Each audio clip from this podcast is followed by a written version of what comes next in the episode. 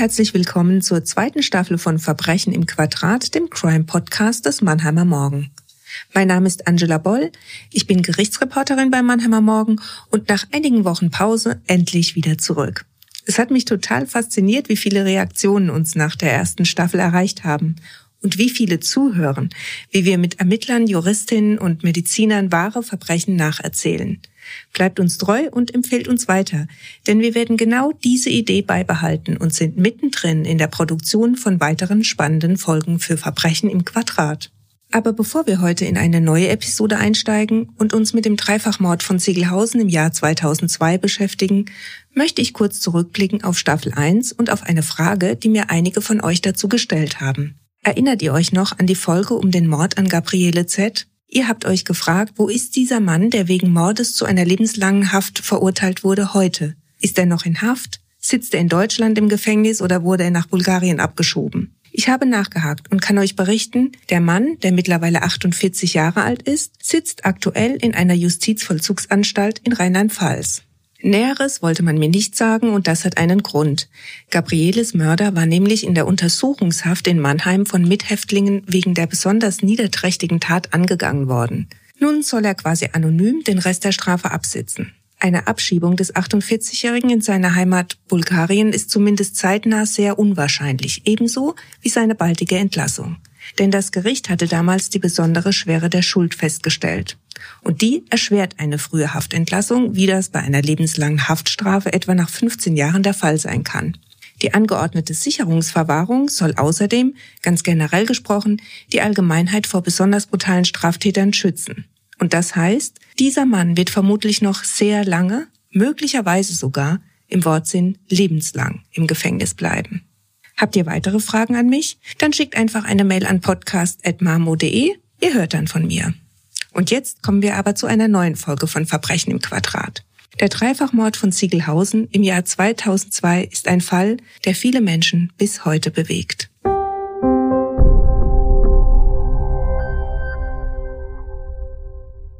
Am 23. Dezember 2002, einen Tag vor Heiligabend, werden in einer Heidelberger Arztpraxis drei Leichen gefunden.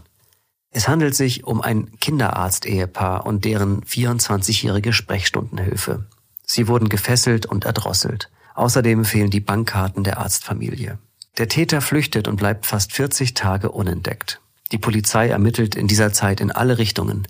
Nachbarn, Patienten, Menschen der ganzen Region rätseln, wer eine dermaßen brutale Tat begehen kann. Insgesamt, so stellt sich heraus, nimmt der Täter nach der Tat 1000 Euro von den Konten ab. Kann Geld tatsächlich das Motiv gewesen sein? Drei Menschenleben für 1000 Euro? DNA-Spuren und Fingerabdrücke führen schließlich zum Täter, einem 52-jährigen Sozialhilfeempfänger aus Mannheim. Über die Beweggründe für die Tat schweigt er, hat sie aber niedergeschrieben. Er habe sein Leben mit der sehr kümmerlichen Sozialhilfe aufbessern wollen, heißt es da, aber niemanden töten wollen. Der Mann wird zu einer lebenslangen Freiheitsstrafe verurteilt. Die Kammer stellt zudem die besondere Schwere der Schuld fest.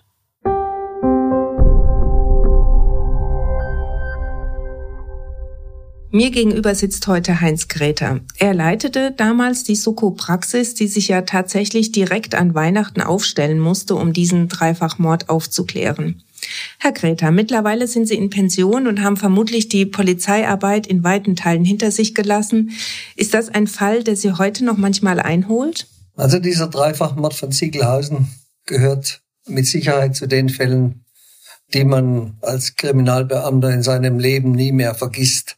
Wir haben immer an Weihnachten gehofft, dass es ein Weihnachten gibt, ohne große Belastungen, ohne Sondereinsätze. Aber erst ein paar Jahre vorher war ich einmal zum Beispiel am Tag vor Heiligabend nach einem Flugzeugabsturz am, am Hohen Nistler einen ganzen Tag lang mit der Identifizierung von Leichen beschäftigt. Und so war jedes Jahr eigentlich die Hoffnung, dass es ein ruhiges Weihnachten geben würde.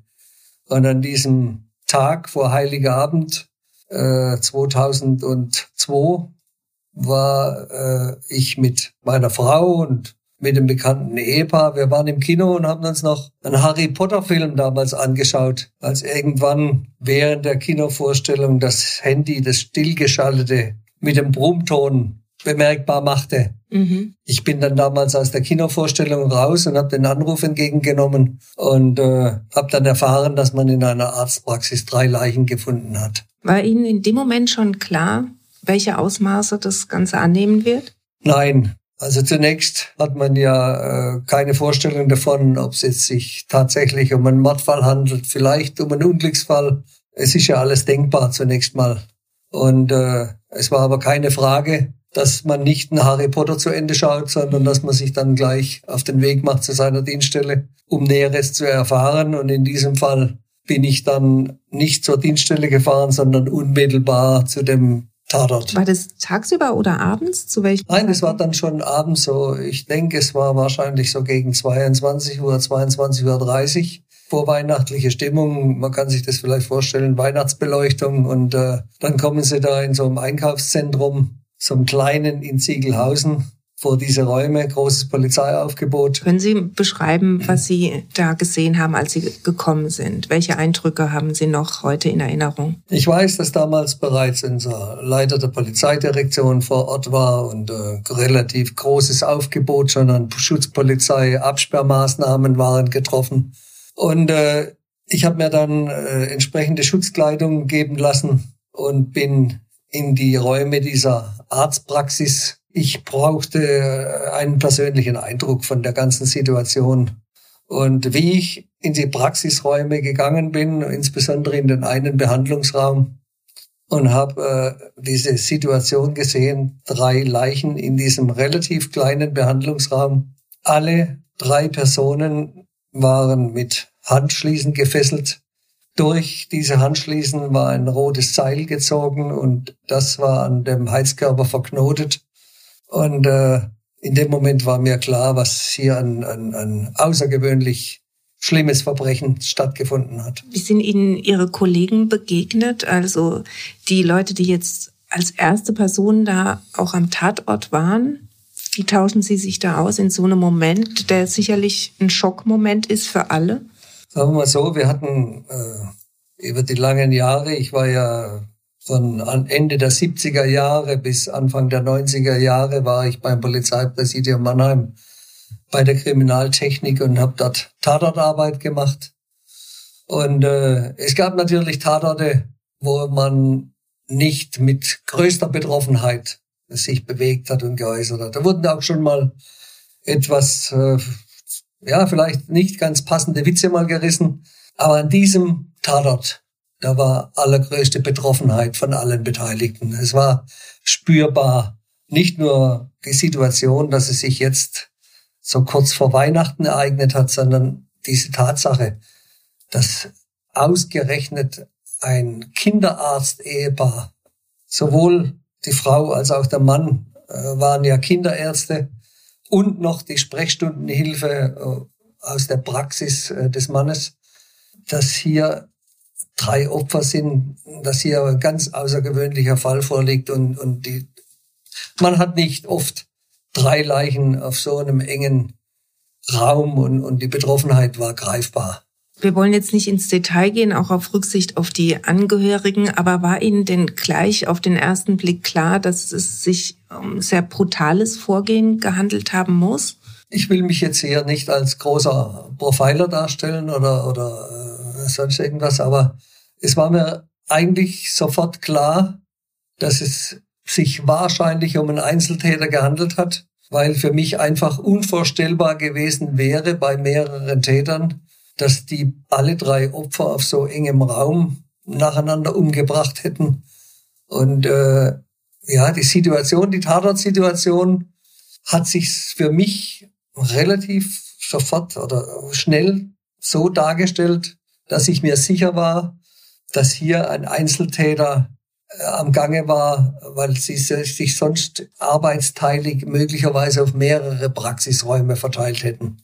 Und äh, diese Gesamtsituation hat eigentlich das Ganze so schrecklich gemacht sofort, weil ein Täter nicht alle drei Opfer gleichzeitig umbringen kann, sondern eines nach dem anderen. Und was ja, ich persönlich gehe davon aus, dass zuerst die äh, junge Frau, die Sprechstundenhilfe, umgebracht wurde, um Druck auf das Arzt-Ehepaar auszuüben. Wir kommen nachher noch drauf, warum. und dann möglicherweise der Mann und ganz zum Schluss äh, seine Ehefrau umgebracht wurde. Und was diese Frau mitgemacht haben muss in ihren letzten Minuten ihres Lebens, das mag man sich einfach überhaupt nicht vorstellen.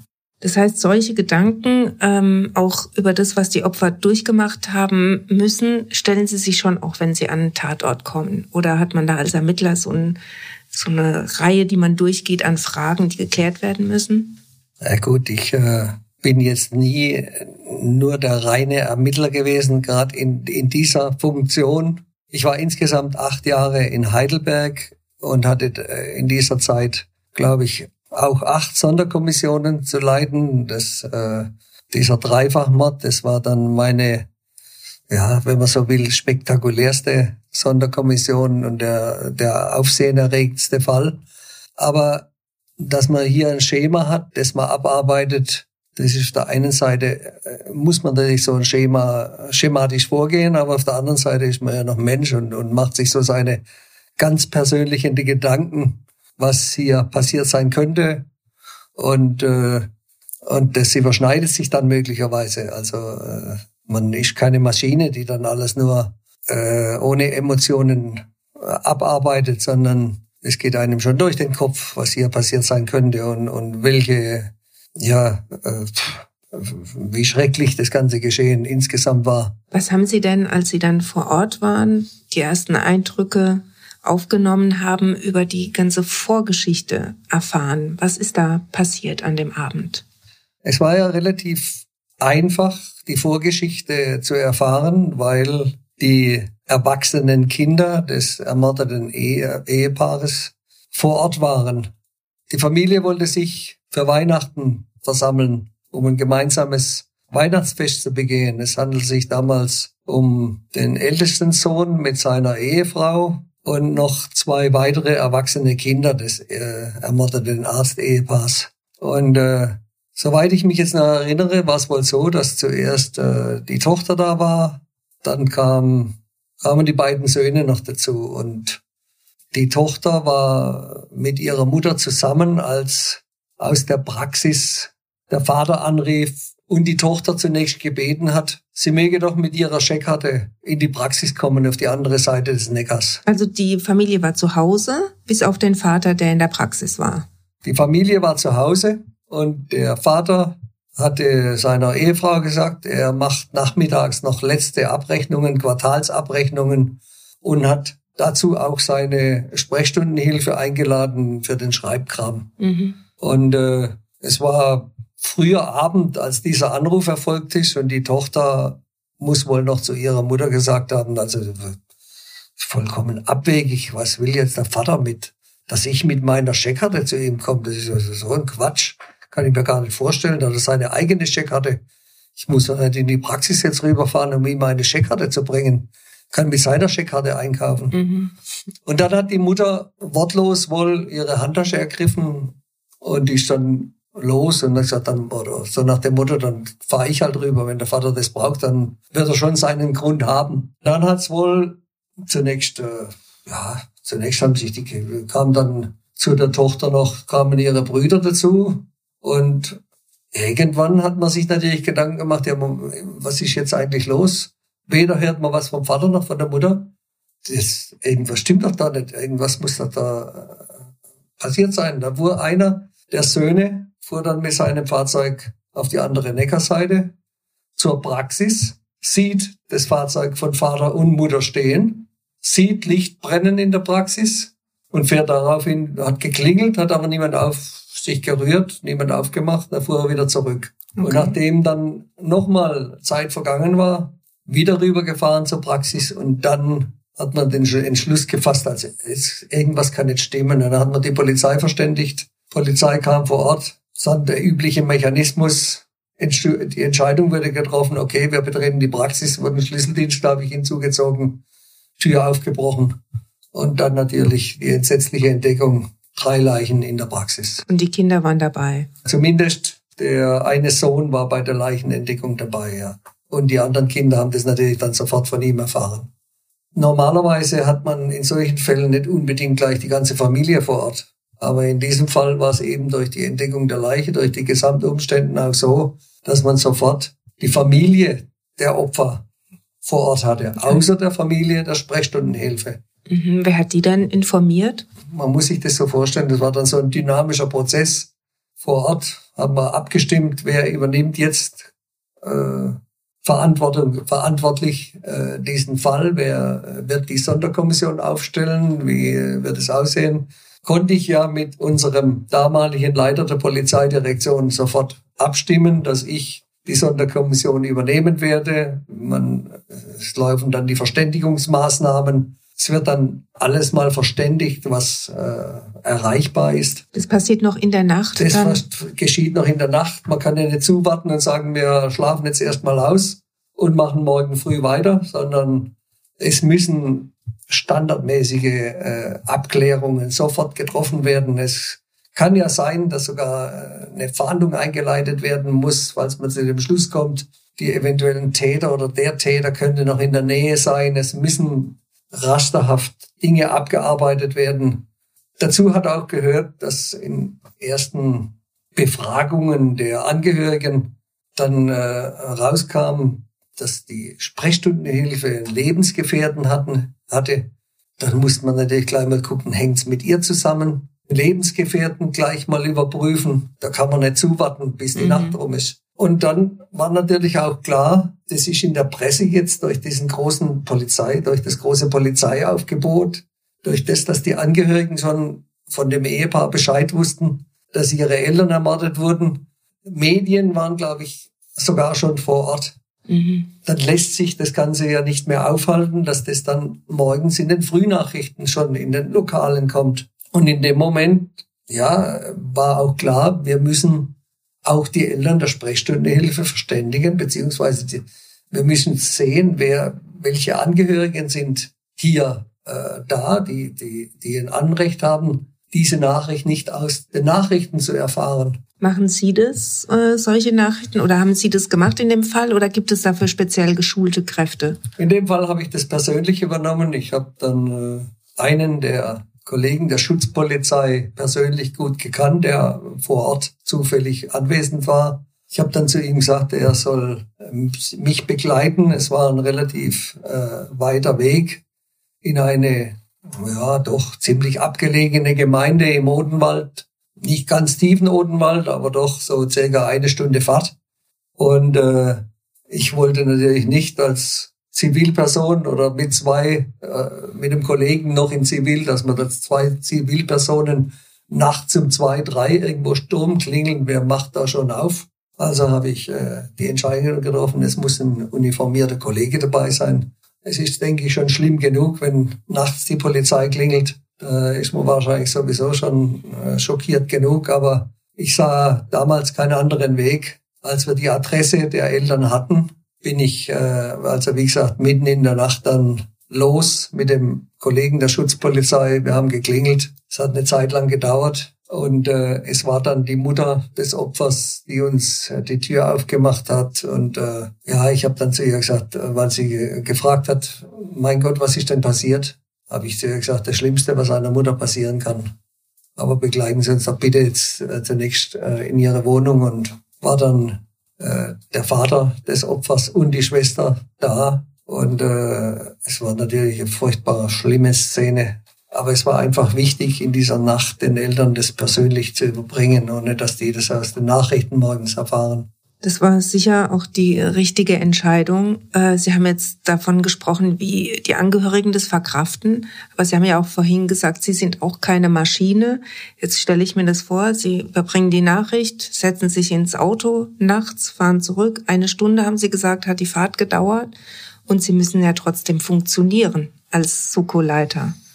Wie kann man das schaffen? Ja gut, es kommt natürlich äh, jahrelange Berufserfahrung auch hinzu. Und so wächst man im Lauf der Berufsjahre in solche Situationen rein, dass man das auch ja verkraften kann. Heutzutage geht man mit diesen Dingen professioneller um. Heutzutage bekommt man dann Angebot, sich mal darüber zu unterhalten, wie die Situation war. Aber damals war eben auch, äh, man lässt nicht nach außen bringen, dass man möglicherweise mit sowas ein Problem hat, sondern wir waren halt so die starken Kribbermänner, die sowas mhm. verkraften können. Man entwickelt, ohne das vielleicht äh, zu merken, auch Mechanismen. Man kann solche Dinge auch nicht immer persönlich an sich ranlassen, sonst wird man ja irgendwo selber. Mhm. Äh, man kann sich nicht jeden Fall zu, zum persönlichen Problem werden lassen. Also das. Mhm. Also die Ermittlungsarbeit ging dann los mit allen Eindrücken, die Sie hatten. Ich nehme an, Sie sind dann trotzdem irgendwann auch mal nach Hause, bevor es dann die richtige Koordination losging. Wie, wie hat es funktioniert in diesem Fall? Ja, ich bin natürlich an diesem Tag, ich glaube, ich war morgens um fünf oder halb sechs, wie ich nach Hause gekommen bin. Ich habe mich noch zwei Stunden hingelegt, dann gleich wieder raus, weil wir die erste Besprechung der aufzustellen, denn es war ja zunächst auch noch notwendig, die Sonderkommission überhaupt aufzustellen, mit wie viel Personal, wer kommt, so eine Sonderkommission wird gegliedert in verschiedene Bereiche und wer ist dann in welchem Bereich äh, eingeteilt, äh, wer kümmert sich um Datenerhebung, wer gibt in Systeme ein, die man dann zur Unterstützung hat, wer bildet Ermittlungstrupps und so weiter und so fort. Und das muss alles natürlich gleich morgens erfolgen. Und äh, ich weiß noch gut, als ich morgens wieder aufgestanden bin und äh, zu meiner Frau dann gesagt hat, ab damals, ich glaube, wenn es im Leben eines Kriminalbeamten den Fall überhaupt gibt, ich glaube, dann wird es jetzt meiner sein. Der prägendste Kriminalfall meines Berufslebens werden könnte. Und irgendwo hat sich das dann auch so bewahrheitet. Das führt ja dann auch dazu, dass man wahrscheinlich auch unbedingt alles gut lösen möchte. Ja, man steht natürlich äh, schon unter einem unheimlichen Druck, den man zunächst äh, selbst gar nicht so wahrnimmt. Mir wurde das erst klar, als der Fall Gott sei Dank aufgeklärt werden konnte und der Täter dann festgenommen wurde. Dann erst habe ich gemerkt, welcher Druck das von mir abgefallen ist. Aber so während der ganzen Ermittlungsarbeiten, während der ganzen Sonderkommissionstätigkeit war mir persönlich das gar nicht so klar, unter welchem Druck das ich stand. Aber er ist natürlich schon enorm hoch. Es äh, ist nicht nur, dass äh, permanente Anfragen aus dem Ministerium kommen in einem, in einem aufsehenerregenden Fall nach dem Ermittlungsstand, das heißt, Sie stehen da auch besonders unter Kontrolle bei so einem Medien Nicht unter Kontrolle, sondern einfach auch in, in, in der Polizeiführung, dann in der, im, im Landespolizeipräsidium oder im Innenministerium stehen, also es sind natürlich Medienanfragen da, da geht es dann um größere Dinge, Sicherheitsgefühl der Bevölkerung und, und, und, und dann mhm. diese ganzen Umstände, Weihnachten, Kinderarzt, Ehepaar und boah, was steckt dahinter? Und Mhm. Dann wurde man gleich damit konfrontiert, dass man am zweiten Tag schon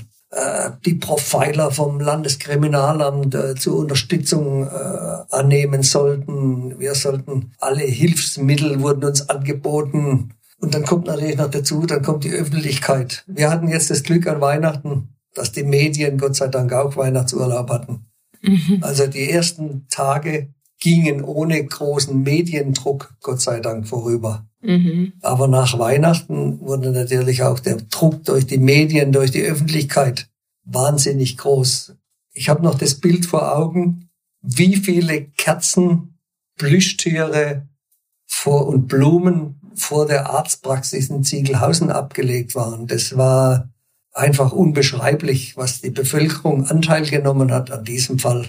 Nicht nur, dass es ja, diese drei Opfer an sich waren, sondern die die Leute in Heidelberg und in Ziegelhausen speziell, die waren natürlich durch diesen Zeitpunkt Weihnachten, wo jeder auf so friedliche Tage eingestimmt ist. Und dann passiert in diesem kleinen Vorort von Heidelberg so ein schlimmes Verbrechen. Und die meisten Leute haben ja diese Opfer persönlich gekannt, weil sie selbst unter Umständen schon als Kinder von dem Arzt oder seiner Frau geimpft wurden. Mhm. Ihre Kinder waren dort zum Impfen oder waren bei Kinderkrankheiten dort bei Ihnen.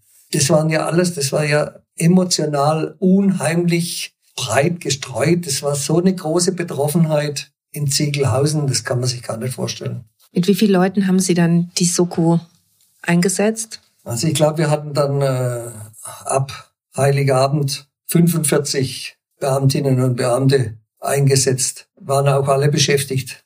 Über diese Weihnachtsfeiertage war natürlich zum einen gut, dass man ohne Mediendruck arbeiten konnte. Auf der anderen Seite hat natürlich auch der Einsatz der Medien zu unserer Unterstützung gefehlt. Und viele Ermittlungen sind schlichtweg unmöglich, weil alle Firmen und alles Urlaub hat. Mhm. Und das erschwert natürlich auf, der, auf dieser Seite auch wieder sehr die Ermittlungen. Mhm. Mit einem ihrer Kollegen, dem Klaus Rostock, der mittlerweile auch pensioniert ist, der war ja in der Sonderkommission äh, Leiter der Ermittlungen. Das heißt, er hat die Ermittlungsansätze koordiniert, zum Beispiel anhand dessen, was die Spurensicherer festgestellt haben. Über diesen ganz konkreten Aufgabenbereich in der Soko habe ich mit ihm im Vorfeld gesprochen.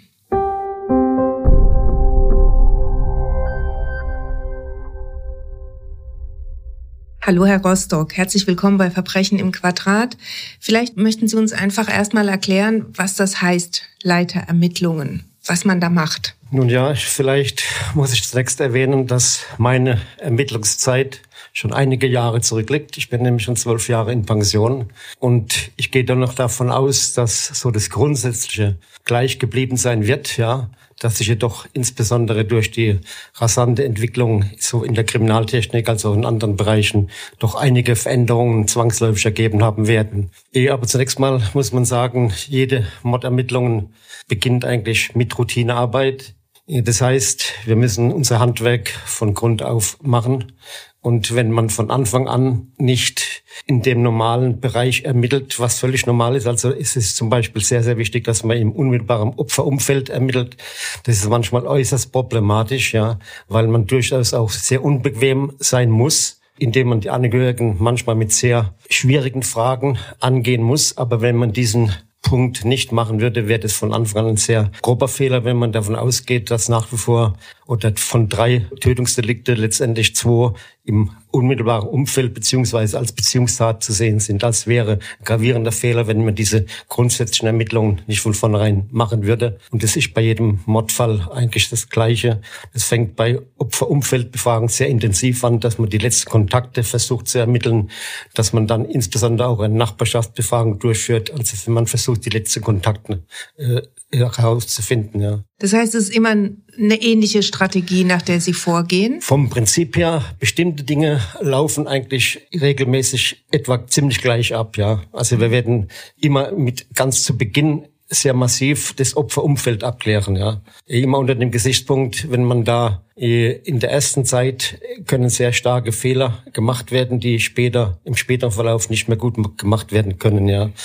Das heißt also, es war immer so ein Grundsatz von mir, äh, dass ich versucht habe, mich nicht so sehr emotional in das, in das Tatgeschehen einbinden zu lassen. Denn wenn das passiert, äh, dann macht man möglicherweise Fehler, die, die man nie mehr gut machen kann. Ja, das mag zwar dann vielleicht für viele Menschen aussehen, wie wenn man da als Roboter ermitteln würde, ja, oder sehr wenig Emotionen und Gefühle entwickeln könnte, aber die Gefühle können schädlich sein, beim Ermittler zumindest, ja. Mhm. Deswegen äh, ist es heute wahrscheinlich viel besser, dass eine Opfer beziehungsweise eine, eine Betreuung der Angehörigen, der Opferangehörigen stattfindet. Äh, das können Ermittler nicht leisten. Ja. Wie war das denn in dem Fall? Jetzt haben Sie es gesagt, Sie müssen die Emotionen ein bisschen außen vor lassen. War in dem Fall ja sicher nicht ganz so einfach.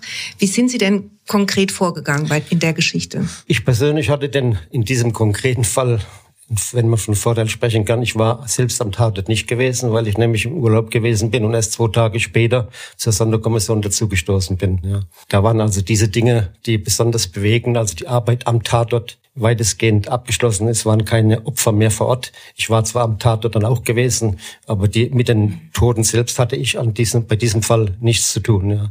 Und wie sind Sie vorgegangen dann? Also Sie, Sie haben ja jetzt gesagt, zum einen äh, machen Sie die Zeugenaussagen, die Vernehmungen müssen gemacht werden, zum anderen müssen Sie ja auch die Spurensicherungslage auswerten. Ja gut, die Spurensicherung als solches am Tatort, die erfolgt von der Kriminaltechnik. Es ist immer so ein Zwiestreит zwischen den Ermittlern und den Technikern am Tatort. Wir, wir als Ermittler wollen natürlich auch etwas vom Tatort herausholen für die beginnenden Ermittlungen und komme da immer in Auseinandersetzung mit dem Techniker, der am, am besten oder am liebsten wollte, dass überhaupt keine Ermittler am Tatort erscheinen. Ja. Und bei der heutigen Bedeutung der Spurenlage oder der Spuren vor Ort, also wenn man DNA-Geschichte betrachtet, ja, dann wird die Rolle der Ermittler am Tatort selbst eigentlich muss in den Hintergrund treten, denn wir mhm. können eigentlich dabei nur Spuren vernichten. Das heißt also, in den ersten Tagen sind die Kriminaltechniker am Tatort. Und wie gesagt, das sind also Tage, das sind nicht nur wenige Stunden, sondern das sind tagelang am Tatort beschäftigt, um dort entsprechende Spuren zu sichern, was in diesem konkreten Fall auch Gott sei Dank der Fall gewesen ist, dass wir sowohl daktyloskopische Spuren hatten als auch DNA-Spuren, die letztendlich zur Überführung des Täters auch geführt haben. Wir selbst haben uns äh, beschränkt, wie gesagt, auf das Opferumfeld. Nachbarschaftsbefragung und natürlich durch die erste Veröffentlichung in der Hoffnung, dass wir da entsprechende Hinweise bekamen. Ja. Wobei man muss natürlich sagen, in diesem Fall Dreifachmord in Ziegelhausen hatten wir sowieso das Problem, es war ja die absolut ungünstigste Zeit für uns Ermittler. Wir sind praktisch, naja, die ersten Tage permanent ins Leere gestoßen. Wir konnten unsere Ermittlungen ja nur sehr, sehr bruchstückhaft in die ersten Tage erledigen. Also das heißt, wir konnten keinerlei Überprüfung konkret durchführen. Das hat eigentlich erst, naja, Anfang des nächsten Jahres, also ab 2. Januar 2003.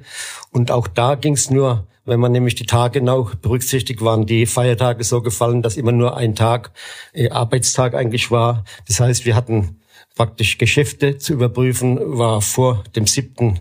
Januar fast nicht möglich. Ja. Was waren die Ansatzpunkte, die Sie hatten? Also wo haben Sie angefangen zu überprüfen? Am Tatort war ja dieses berühmte rote Nylonseil gefunden worden, mit dem alle drei Opfer unter anderem gefesselt waren. Ja.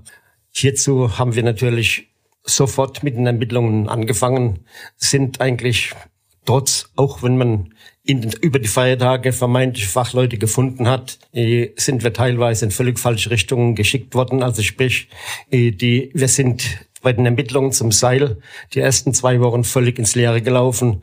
Und was wir ja eigentlich wollten, äh, mögliche Vertriebs, also zunächst mal feststellen, was für ein Seil wir haben als Tatmittel und eventuell Vertriebswege feststellen, sind wir völlig zunächst mal ins Leere gelaufen. Mhm. Die drei Opfer waren gefesselt beziehungsweise geschlossen mit drei Handschließen. Auch da haben wir sehr bald mit den Ermittlungen begonnen. Die waren etwas erfolgreicher. Wir konnten dann auch tatsächlich Vertriebswege für diese Handschließen ermitteln.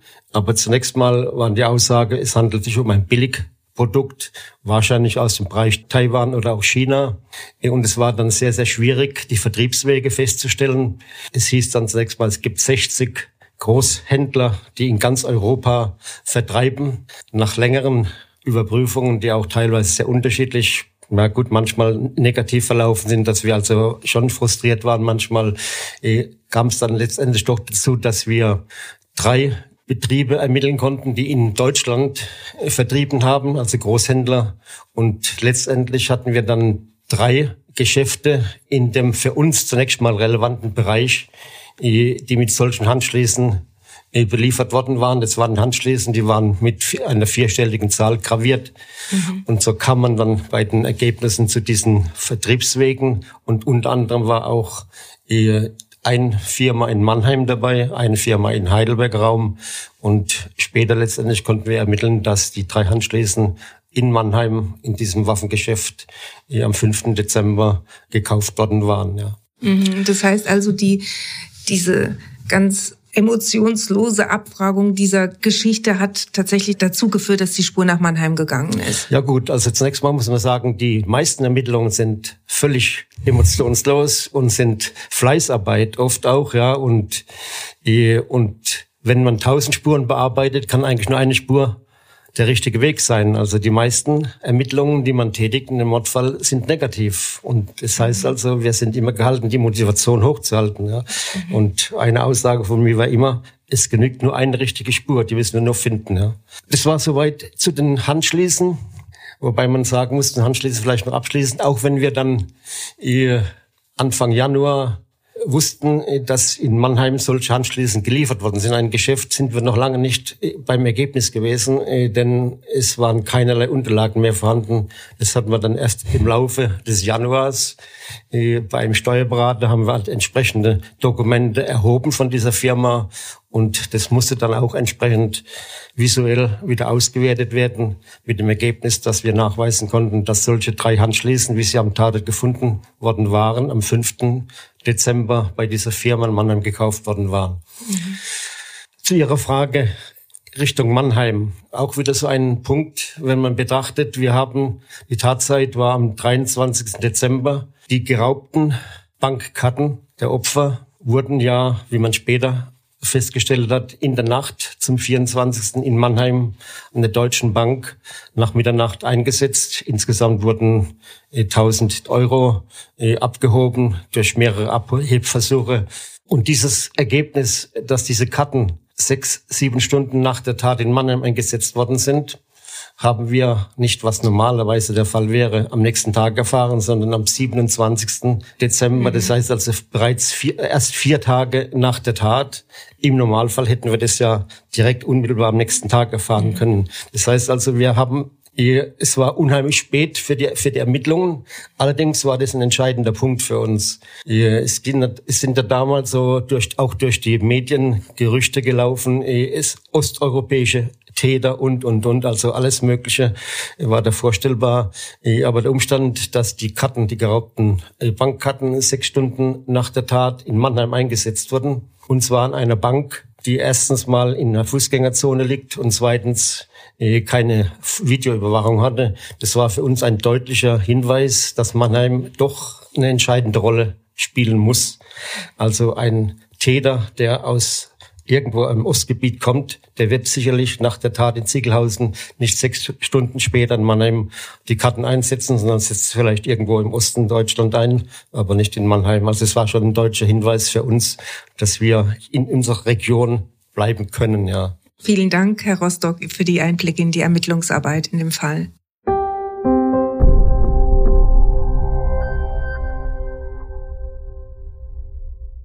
Ihr Kollege Klaus Rostock hat uns jetzt die Ermittlungen geschildert. Gibt es denn auch die Situation, dass Sie sich in irgendeiner Weise zusammentun und sich überlegen, was den Täter ausmachen könnte, was es für ein Mensch sein könnte? Macht man sowas als äh, Ermittlungsgruppe, als Soko? Wir hatten ja die ja, glückliche Situation, dass wir zunächst mal in aller Ruhe Dinge bewerten konnten und äh, durch die Weihnachtsfeiertage. Wir waren nicht dem ständigen Druck ausgesetzt der Öffentlichkeit. Wir wussten, dass der Täter Schuhe getragen hat, die zum Beispiel kein junger Mensch trägt. Wir hatten das Schuhsohlenprofil und haben bei der Herstellerfirma über dieses Schuhsohlenprofil das Modell bekommen. Das waren so altmodische Stiefeletten, die kein junger Mensch trägt.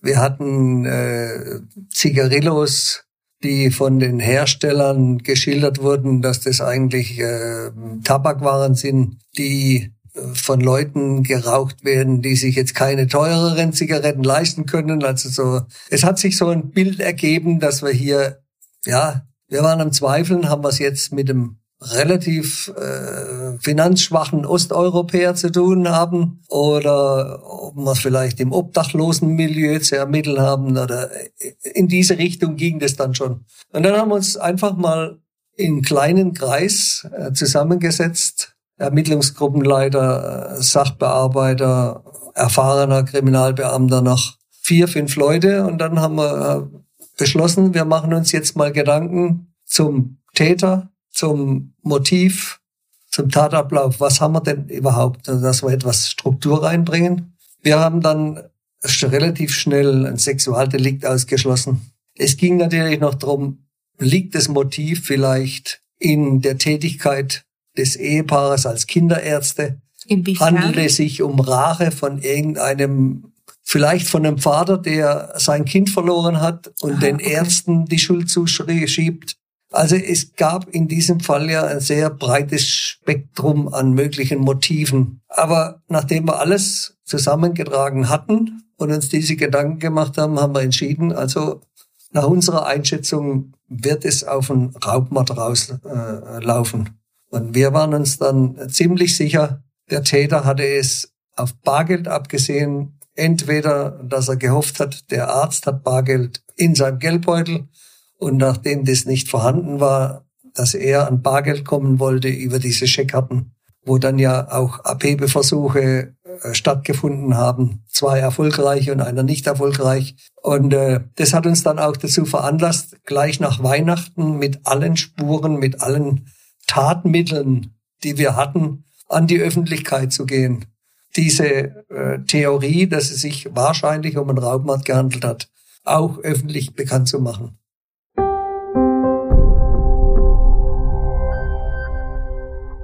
Was durch die Veröffentlichung in den Medien ans Licht kam und welche Zeugin in dem Fall eine besondere Rolle gespielt hat, das erzählt uns Soko-Leiter Heinz Gräter im zweiten Teil dieser sehr ausführlichen Episode von Verbrechen im Quadrat. Darin wird auch Dr. Kirsten Stein zu Wort kommen. Die Rechtsmedizinerin, die einige von euch schon aus Episode 4 kennen, war bei dem Dreifachmord von Ziegelhausen ebenfalls im Einsatz. Und auch für sie war es kein Auftrag wie jeder andere. Ihr seid gespannt? Dann müsst ihr diesmal auch nicht ganz so lange warten. Schon in zwei Wochen gibt's Teil 2 auf den gewohnten Plattformen wie Spotify, Apple Podcast, Deezer und natürlich auf der Webseite des Mannheimer Morgen. Und wenn ihr Verbrechen im Quadrat abonniert, verpasst ihr auch garantiert nicht die vielen weiteren Episoden, die noch folgen.